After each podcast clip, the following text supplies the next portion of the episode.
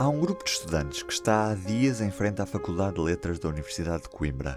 Não vão às aulas nem aos exames e pedem que mais se juntem a eles. Vamos ouvir um excerto de uma entrevista feita pela RUC, a Rádio Universitária de Coimbra, a um dos alunos grevistas. O que ia fazer é uma greve porque não concordo com, com, o que aqui está a acontecer, não concordo com este sistema de ensino, não concordo que, que a educação tenha virado um negócio. Fiz parte da engrenagem há muito tempo e não, não estou disposto a fazer mais. Então estou aqui no meu espaço, sou estudante, estou a ocupar o meu espaço para dizer que não concordo com o que está aqui a acontecer. Falta aqui muita gente nesta faculdade, nesta e em todas. Falta muita gente. Há muitas pessoas que eu conheço que estavam a estar aqui que não têm condições, não têm dinheiro para pagar. Viva!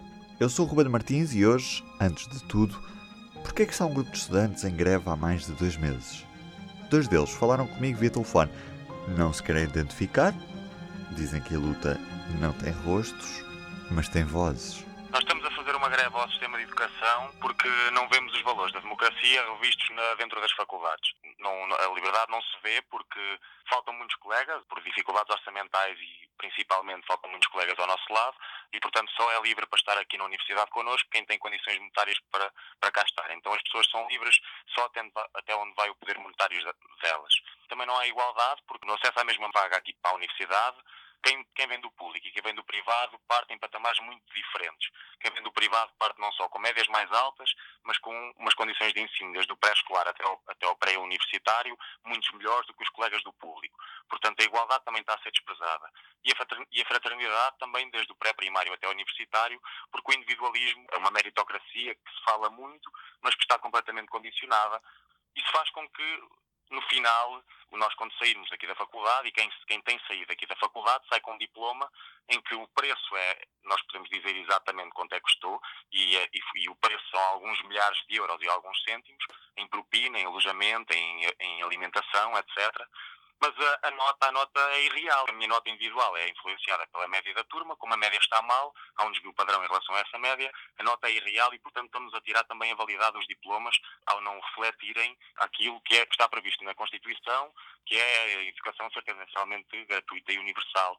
E o que nós vemos é que realmente a direção que tem sido tomada no que diz respeito ao Sistema Nacional de Ensino tem sido exatamente a contrária e, portanto, paramos, estamos à frente da, da Faculdade de Letras e estamos lá, estamos a ocupar um espaço que é nosso, que é a academia, que é a universidade, como devem estar todos os estudantes que queiram fazer parte disto. Nós estamos a fazer greve há 60 dias, todos os dias, e, e estamos a fazer as coisas bem.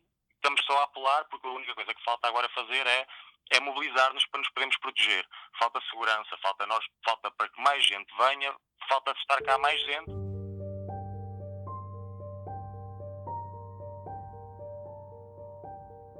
A existência do privado nomeadamente até as parcerias público-privadas, em que esse dinheiro está a ser desviado e está a ser desinvestido no público e, portanto, há desigualdades tremendas, há, há condições muito diferentes. Então vocês defendem o fim das universidades privadas? É sim, isso? sim, o fim, o fim da privacidade.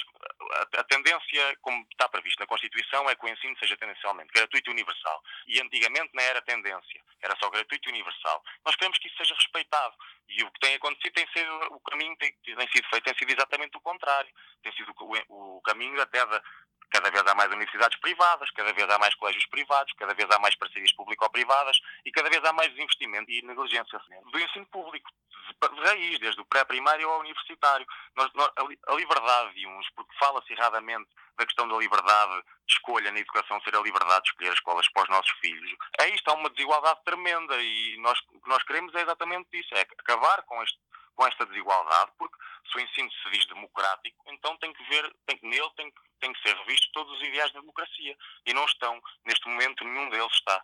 E por isso é que nós nos estamos a bater por uma reforma estrutural do sistema de ensino. Já são seis os estudantes que alinharam nesta greve. Estão há mais de 60 dias em frente à porta da universidade. A redução da propina de 1.068 para 856 euros. Não é uma batalha ganha, até porque é isso. A propina continua a existir. Eu tenho colegas que não têm 100 euros para pagar a propina e, e vejo partidos a fazer festa por, ter baixado 200 euros, outros a dizer que isto não tem que baixar, tem que existir propina. E tanto uns como outros, ou seja, todos os partidos que estão, estão, têm assento parlamentar, estão a, a desrespeitar a própria Constituição e os valores democráticos por, pelos quais todos se dizem bater.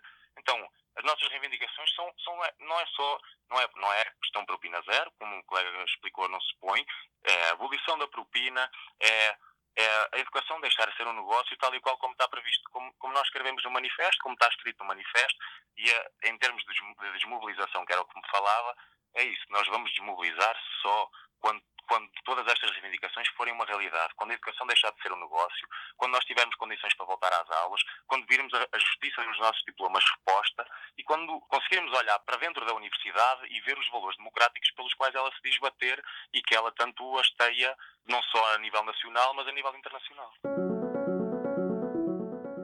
E é tudo por hoje. Um bom dia e um grande abraço.